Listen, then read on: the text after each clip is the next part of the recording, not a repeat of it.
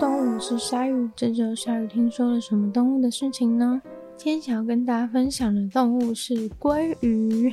那其实最近在看很多影片啊，都是讲说鲑鱼是一种多好多好的食物。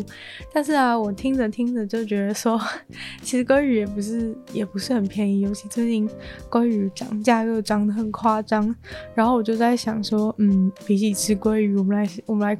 好想知道一下鲑鱼的生态到底是如何。所以就想说，那我们这集听说动物就来介绍鲑鱼。鱼吧，那鲑鱼的话呢，当然第一个就是会提到，就是它在它对渔业跟就是商业价值上面是非常高的。那一般来讲，大家俗称的鲑鱼呢，就是有其中的。六种是属于太平洋的鲑鱼，那有另外一种会被俗称鲑鱼的，是住在北大西洋的一种大西洋鲑。对，所以总共大概是有七种鱼是会被俗称为鲑鱼的，就是有六种太平洋鲑跟一种大西洋鲑。那鲑鱼最大的特色，当然就是在于他们会洄游嘛。那其实他们洄游的这个。过程呢、啊，真的是非常的耐人寻味，对，所以其实很多人就是很多科学家也都会去研究鲑鱼，所以鲑鱼也是世界上就是海洋生物里面有最多研究的一种生物。那他们通常呢，小时候呢会在浅水的溪流砾石床里面孵化，然后等到成长茁壮以后呢，他们就会再从那个。河流里面慢慢游游游，然后一直游到出海口，进到海洋，然后跟所有其他的海洋的鱼类一样那样子生活。最后呢，他们又会为了繁殖，然后再次的返回到淡水里面。对，但是呢，其实现在的呃有一些的物种呢，是一生都会仅限于淡水的。对，那这个的话，其实就是因为一些呃地形的改变啊，然后。像是一些冰河时期的影响之类的，所以他们最后就会可能只留在留在淡水里面生活。像是台湾有的这个樱花钩吻鲑，虽然说樱花公文龟不是俗称的鲑鱼，但是呃，就是算类似的一种概念吧。就是它原本是呃会洄游的动物，但是因为一些就是冰河时期冰河的环境的改变。所以导致说，呃，他们原本是会活在比较低温的环境。那现在樱花公文龟活的环境大概比较高海拔嘛。那所以那边的水温还是保持在比较凉爽的状态，但是就是因为这个气候的关系，所以它就不会再往这个下游去回游，也不会再进到大海里面，因为呃目前唯一适合它生存的一个环境就是只有线索鱼，就是他们现在所处的那个七家湾溪那一段里面的这个河流，所以它就不会再往下游，可能太热，然后就也不会再进到海里面。面去了，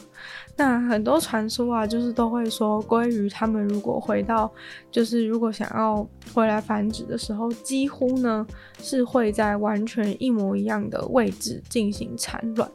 对，但是这个的话其实是不是传说而已哦，就是大部分的研究都证明说这个其实是完全。完全正确的，但是当然就是在呃多确切的位置，就是可能说呃到底是距离几公分，还是几公尺，还是就是距离它孵化地点到底是多近，就是还是有一些差别，就是不同的种类。会就是偏离的百分比还是会不太一样。对啊，如果很准的，有一些很准确的鲑鱼，它就真的会到完全一模一样的位置。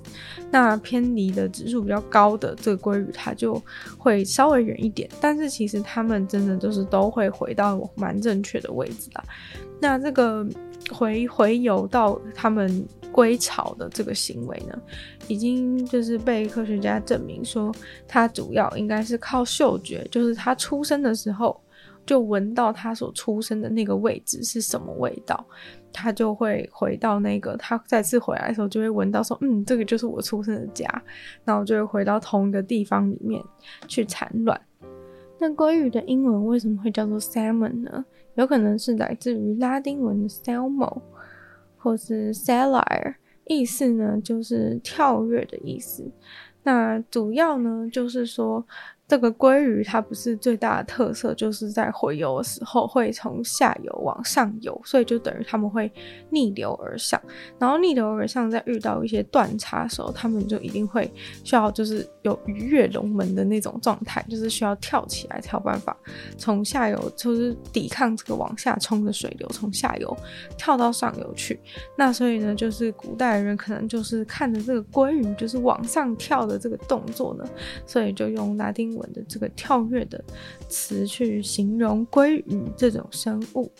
对，那其实呢，刚刚前面有讲到说，主要呢就是有呃大西洋的鲑鱼一种跟六种的太平洋鲑鱼嘛，所以总共是七种，就是可以被叫做鲑鱼，可以叫做俗称叫做鲑鱼，然后是有商业价值的这两鲑鱼。那在嗯、就是这样，它们分别就是属于两个不同的属。但是其实呢，你听到就是讲说呃俗称可以叫做鲑鱼的，就会知道说其实还有其他就是类。似鲑鱼的有四十多种，就是通常会被称为鳟鱼的其他物种，对，所以说就是它们其实是，嗯、还有很多这个属当中还有很多其他的鱼类，但是通常这些鱼就会被叫做鳟鱼。那鲑鱼这个词呢，主要就是用来形容就是有商业价值的这七种，大家会把它拿来吃的鲑鱼才会被叫做鲑鱼这样子。那虽然鲑鱼呢有七种不同的种类嘛，但是呃，大家还是最好奇的就是关于鲑鱼的生命周期。对，大家最有兴趣的，或是科学家也最有兴趣去研究的部分，其实就是关于鲑鱼的这个生命周期。鲑鱼呢，通常它们的鲑鱼卵是产在高纬度地区的这个淡水溪流里面，然后它们的这个卵啊，其实还蛮有趣，因为它们的卵其实还蛮大的嘛，就是毕竟大家吃的时候都知道鲑鱼卵长什么样子。对，那鲑鱼卵它们其实在呃成长的过程中非常有趣，是在卵的成熟的过程当中啊，就是可以渐渐的在它这个半透明的这个卵卵膜的内部去看到说，哦。好像长出了一些血管啊，或者是细胞，这些都看得见哦。而且在最后，就是在变成呃，在进到下一个阶段之前，甚至就是这些鲑鱼卵上面都会出现一个一个黑点。那这些黑点其实呢，就是鲑鱼的眼睛。对，所以其实很有趣，是因为它这个鲑鱼卵半透明，然后又够大的状态，让人是可以直接用肉眼就看到鲑鱼的卵成熟的这个过程。那在接下来呢，鲑鱼卵就会孵化成，就是进到下一个阶段。下一个阶段呢，英文叫做 sac fry，但它其实就是一个鱼苗的阶段。那它这个鱼苗跟其他的鱼苗是。还蛮还蛮不一样的，对，就是他们刚刚从卵变成 sac fry 的这个过的这个这个阶段呢，它是呃不是完全脱离卵的状态，它是一个介于卵跟鱼之间的状态。那为什么会这样说？其实是因为就是呃真就是刚孵化的这个鲑鱼的鱼苗，他们这个 sac fry 啊，他们不会完全的把，就是不会完全的。脱离它的卵是什么意思？就是说，其实它的卵还有很大一部分是粘在它的身上，就等于说它，它嗯是从这个卵里面长出一个小鱼的形状，但是其实它的卵呢，就是还是粘在它的这个鱼的身体的下半部，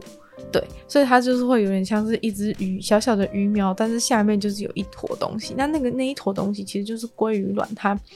就是本来的、本来的、本来的部分。那为什么需要把这个卵就是粘在自己的，就是不要完全脱落呢？就是这个卵还要维持在粘在自己身上那么长一段时间，其实是很有原因的。因为这个鲑鱼卵，它们刚刚。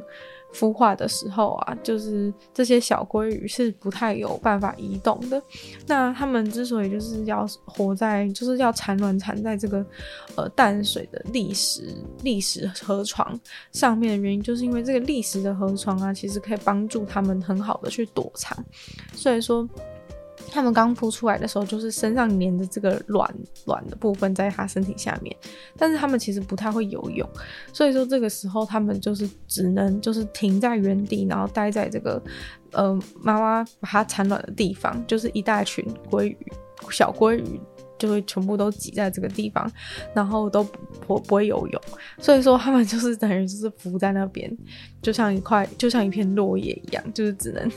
只能就是只能只能被水冲来冲去这样。那当然，他们把它关把它就是放在历史段的中间，当然就是有原因，就是为了避免他们就是直接被水冲走嘛。但是当然还是会有一些小鲑鱼不幸的就是被冲走这样。但反正在他们不能动的这个阶段，他们身上的这一个还残留的这一块残留的这一块卵的部分，就是这个蛋黄的残骸的部分，就是其实是非常的重要，因为它不能动，就代表它没有办法去觅食。那所以这个时候，它就会需要从这个卵里面去把呃剩余的营养摄取回来，然后帮助自己成长。所以在没办法吃东西的阶段，它就是仰赖这个剩余的这个蛋黄的能量，就是的营养来去。帮助自己成长茁壮。那其实这个蛋黄的这个残骸周围，从它它鱼是从这个蛋黄残骸周围长出来，然后可以看到就是围绕蛋黄旋转的一些动脉啊，就是还有它的身体的构造。因为这个时候都还是半透明，都还看得很清楚，所以其实还蛮可爱的。就如果你仔细观察的话。就是可以看到还蛮可爱的。那再长大一点呢，它们就会长成比较像真正的鱼苗。然后这层鱼苗就是它这个蛋的卵的部分会完全被它吸收完，然后就是会它就会长成比较像正常的鱼的样子。那这个鱼苗刚刚长成鱼，就是原本它那鲑鱼卵不是黄色嘛，所以它变成介于卵跟鱼之间的 sac fry 的状态的时候，也是比较接近黄色。那接下来它就会比较想要往就是灰。灰色就是鲑鱼可能长大之后的颜色接近，但这个时候还没有完全接近，因为它们生长环境的关系。你生活在河床里面，其实是很容易就是被发现的嘛。所以说你要就是有伪装的一些伪装的一些斑纹，才有办法让他们在河床里面就是提升他们存活的几率嘛。所以说接下来他们的这个。鱼身上呢，就会有点有一些垂直条纹。其实你在樱花钩吻鲑上面也可以看到一些斑点，但就有点类似那样的感觉。那反正呢，就是这个这个鲑鱼，它们在这个阶段，在变成鱼苗阶段，就会有这种伪装的垂直条纹。但是垂直条纹有什么作用呢？主要就是在它们。河床可能会从从岸上看下去的时候，因为水会反光嘛，所以鱼身上的这个条纹啊，就是有可能可以帮它伪装成，就是只是河流的这个，只是河水面上的一种反光的感觉，不会让你那么容易意识到说，哇，有一只鱼在那边游诶。对，就是这样子来对抗那个猎食者的捕抓。对，但是其实鲑鱼还是很多都没有办法活到长大啦，只是说这就是帮助他们。成长的，帮助他们成长的，提升成活率的一种方式，就是他们身上的这个这个斑纹，对。然后呢，就是他们呃，在长到更大的阶段的时候，他们的身上就会变成比较明亮的银色。啊，这个明亮的银色呢，其实就是为了适应大海的环境，因为在大海的时候呢，就是他们身上这个明亮的银色是比较不容易被比较不容易被猎食者看到，所以说这完全就是一种环境的适应。就在河流里面的时候是一种斑纹，那在海里面的时候就会变成比较明亮银色，因为完全反光的状态在在那个海里面是比较不容易被抓到的。对，那呃，其实鲑鱼的生存率真的是没有到很高，毕竟，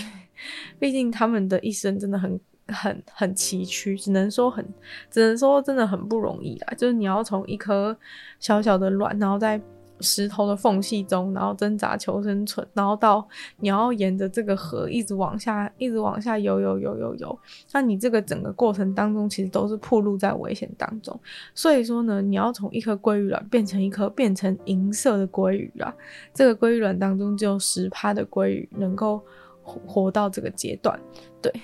那。你就说很奇怪，就是说，哎，这个鱼啊，它住在淡水的鱼跟住在海里的鱼，不是咸水的鱼，不是应该会有不同的身体构造吗？为什么鲑鱼可以从呃淡水又转换到就是咸水里面呢？那这个当然就是有他们的厉害的地方，就是小鲑鱼呢，在他们呃成长过程当中，他们的身体是会发发生一些化学的变化，那主要就是他们会渐渐的在。渐渐的适应嘛，就是从河水，然后到这个潮间带，就是你到快到出海口的时候，其实水里的盐分的盐度其实就已经不太一样了，所以它其实会渐进式的越来越咸。那在这个潮间带的部分，主要就是他们身体产生转化的部分。对，那他们在就是潮间带这个的生活的这个阶段，就会渐渐的让身体去适应，让他们可以活在盐水当中。然后等到他们都适应 OK 的时候呢，他们就会直接进到大海里面。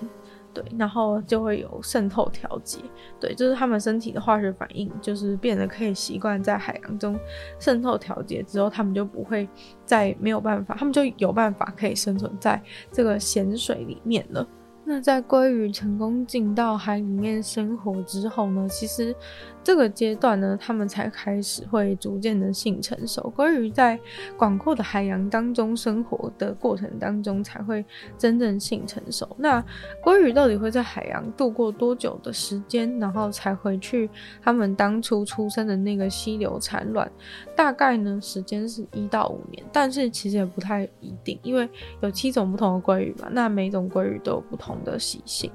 对，然后等到他们都性成熟之后呢，就会回去嘛。但是呢，就会有一件有趣的事情，就是，呃，其实回去的时候啊，就是有一些，毕竟鲑鱼的寿命比较，就是有比较比较长一点嘛。那他们的这个。轻熟男呐、跟熟男之间还是有差别的。就是说，你刚开始第一年就是在海里面觅食一年就回去的，就回去原本的的这个溪流溪流要繁殖的这个鲑鱼呢，其实它只是一个轻熟男。对，然后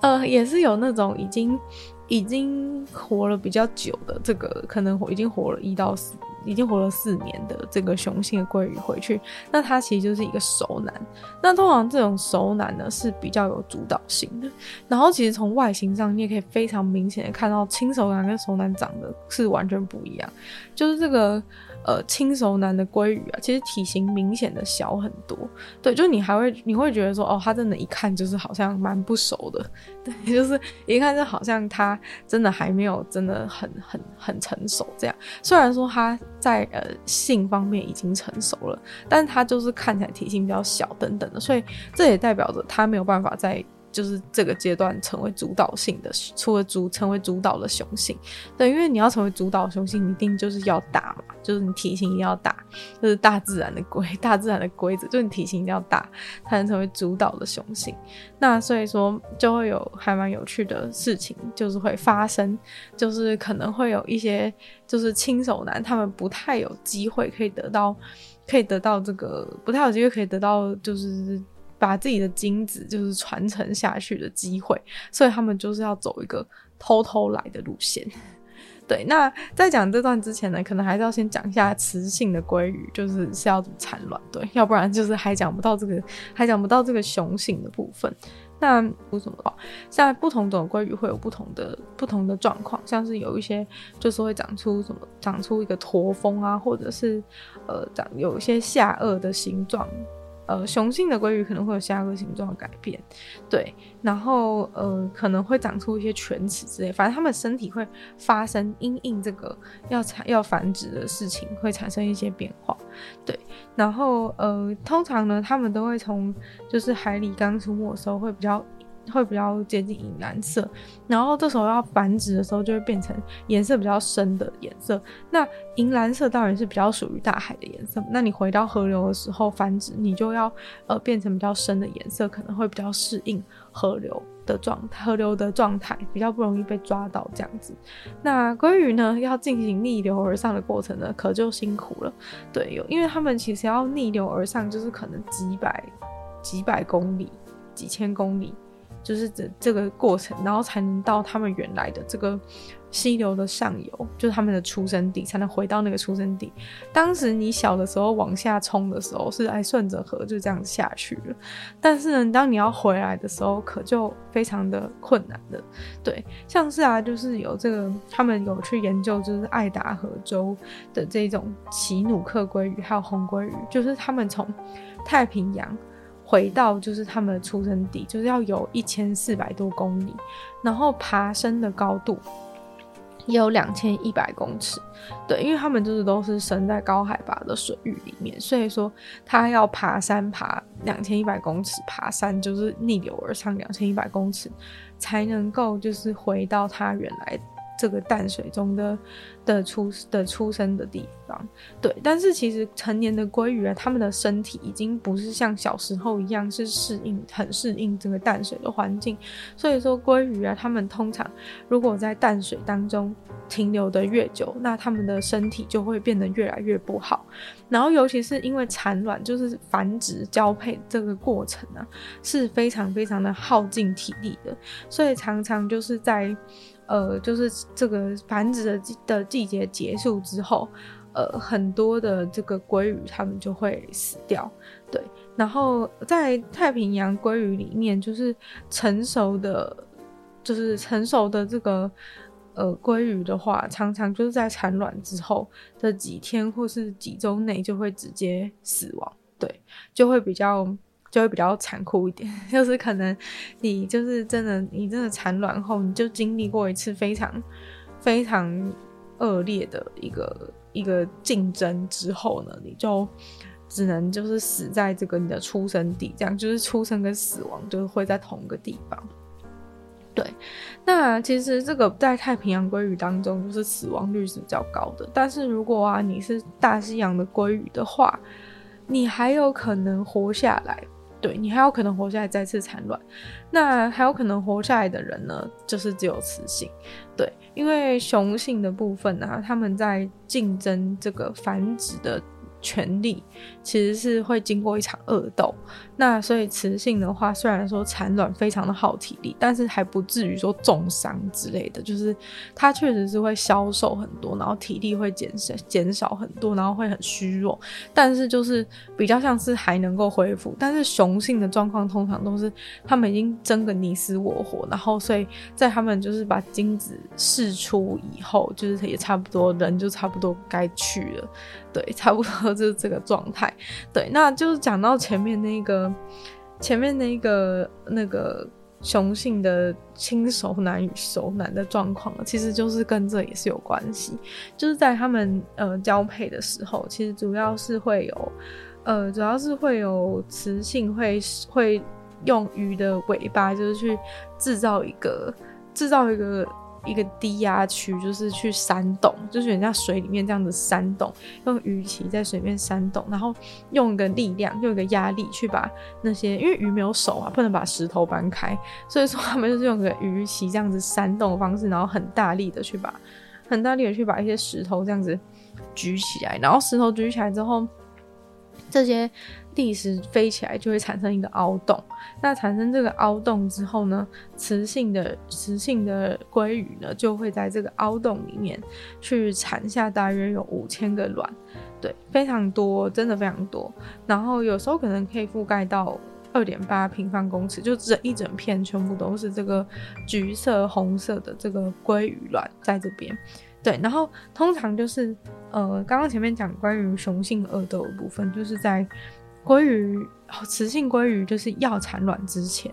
就是这些呃雄性的鲑鱼会在这个雌性鲑鱼附近，就是绕来绕去，然后主要就是说他们要把其他鲑鱼赶走。就是如果你是一只雄性鲑鱼的话，你的目标就是要把其他的雄性鲑鱼赶走，因为你把其他雄性鲑鱼赶走之后，你你在就是雌性产卵之后释放你的精子，就是你才有最高的几率可以去达到繁衍的目的。那所以你要做的事情就是把其他男、其他的男的全部赶走。然后所以这时候在鲑鱼就是雌性鲑鱼还没产卵之前，就它还在那边准备动作啊，什么找地方啊，因为雌性鲑鱼会找一个好的位置嘛，所以它在那边绕绕绕，然后找好位置的过程当中呢，就是它在那边找，然后旁边的雄性鲑鱼在旁边打架，就是他们就是会真的很凶，然后是互相就是扇对方，用与其扇对方巴掌之类的状况，然后或者是咬对方，就反正他们在旁边打架就对了，然后雌性鲑鱼就在那边找地方，对，然后这时候就等于说就是可能比较主导性，像刚刚前面讲到这个熟男的部分，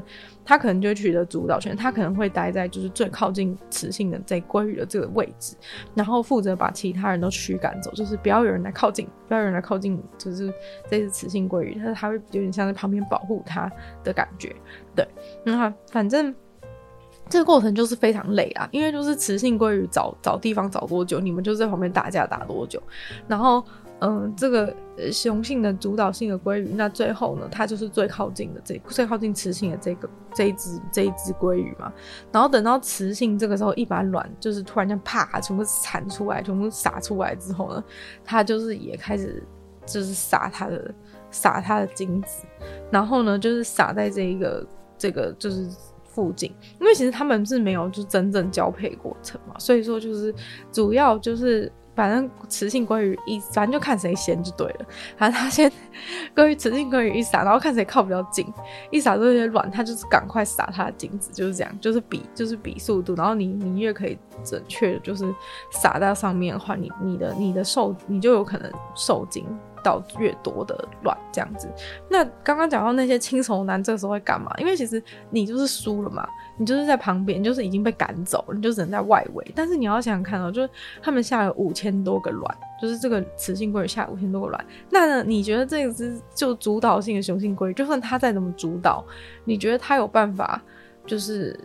涵盖到所有的范围嘛？不太可能嘛。所以说一定会有其他的，就是轻熟男部分就会就会。就会趁见缝插针，就是只要看到就是那个雄性鲑鱼在那边在那边在那边呃努力的时候，他就从旁边就是突然在突然在很突然这样子像幽灵一样飘过来嘛，然后偷偷在旁边也开始撒他精子。那所以说，其实有部分的，就是有部分的轻熟男呢，其实是有可能有受精成功。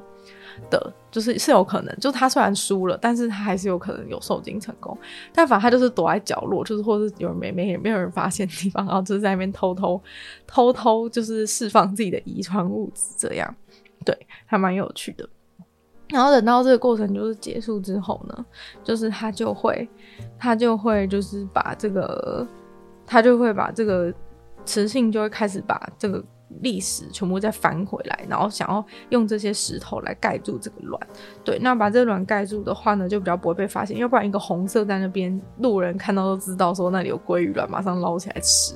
所以说，当然就是要先想办法覆盖一下，用其他覆盖。那通常他们大概就是鲑鱼，鲑鱼这个雌性鲑鱼，它不会一次性的把所有的卵全部下光，它会就是可能就是他刚刚讲说五千多个，可能是一个洞里面就有五千多个，那他会就是弄好几个洞，有的时候最多可能会弄到七个洞，然后就是全部都放不同，放一大堆卵进去里面。大概就是呃这样的过程，对。那刚刚有讲说太平洋鲑鱼就是雌性的鲑鱼有可能就是成功存活下来，再次产卵，产卵就是它可能还有第二次产卵机会，但是呢，就是呃死亡率还是非常高，就是呃尤其是说就是你存活过第二次，尤其是你第二次产卵的鲑鱼，就是你死亡率更高。